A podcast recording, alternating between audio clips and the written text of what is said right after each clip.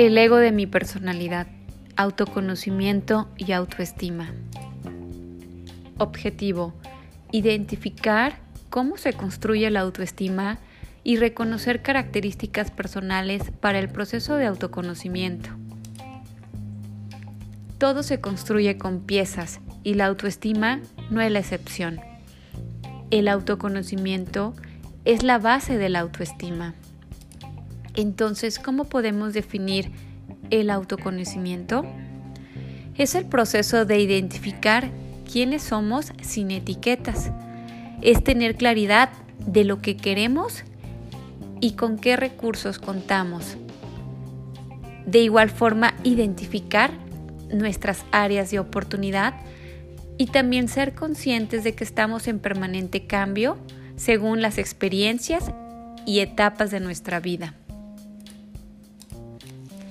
Está relacionado a la inteligencia emocional, ya que es muy importante saber reconocer e interpretar nuestras emociones.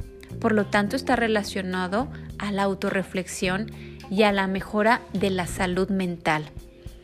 Por otro lado, conocerse a uno mismo también es importante para el desarrollo personal.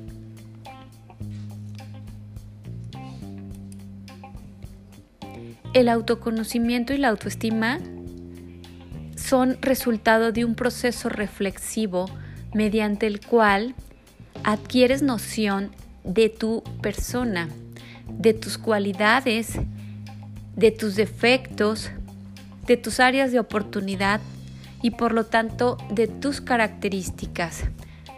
Como todo, es un proceso y tiene diversas fases. Esto implica la autopercepción, la autoobservación y de alguna manera la memoria autobiográfica. Por lo tanto, la autoestima va relacionada a la autoaceptación.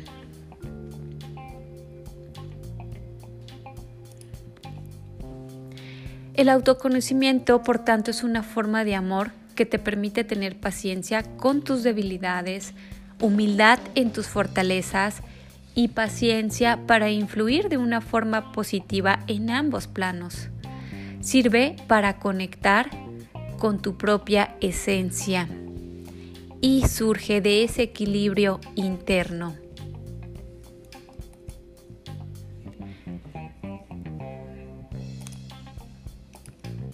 Por un lado implica aceptar el hecho de que eres tú, con tu propia personalidad, tus propias cualidades que te hacen único, diferente y valioso.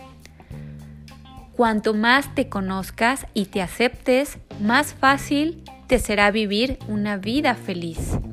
Y recuerda que no eres lo que otros piensan de ti. Esto es lo que se llama condicionamiento social. A lo largo de tu vida, las influencias de tus padres, amigos y compañeros afectan la forma en cómo te ves. Y esto es parte de la naturaleza humana y no es algo negativo, pero para vivir una vida satisfactoria debes dejar a un lado el condicionamiento social y entrar en contacto con tu verdadero yo. En realidad, Tú no eres lo que tus padres dicen que eres o lo que tus amigos o pareja les gustaría que fueras. No eres ese yo ideal.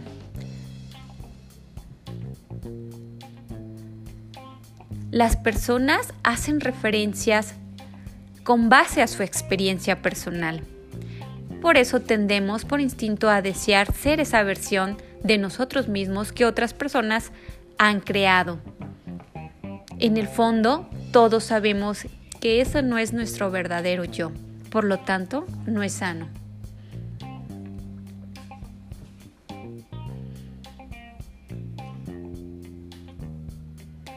Vivir sin conocerte a ti mismo es como jugar un juego sin conocer bien las reglas.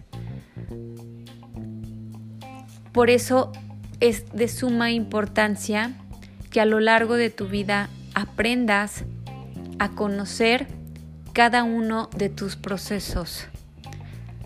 Esto te va a permitir conocer las reglas del juego y por lo tanto apostar a ganar. Te reto a realizar este ejercicio cada día de tu vida en las diferentes etapas y te prometo que los beneficios de hacerlo pueden superar con creces lo incómodo o difícil que puede llegar a ser en algún momento crecer. Por lo tanto, analiza las distintas áreas de tu vida para que con ello puedas mejorar y conocerte cada día más.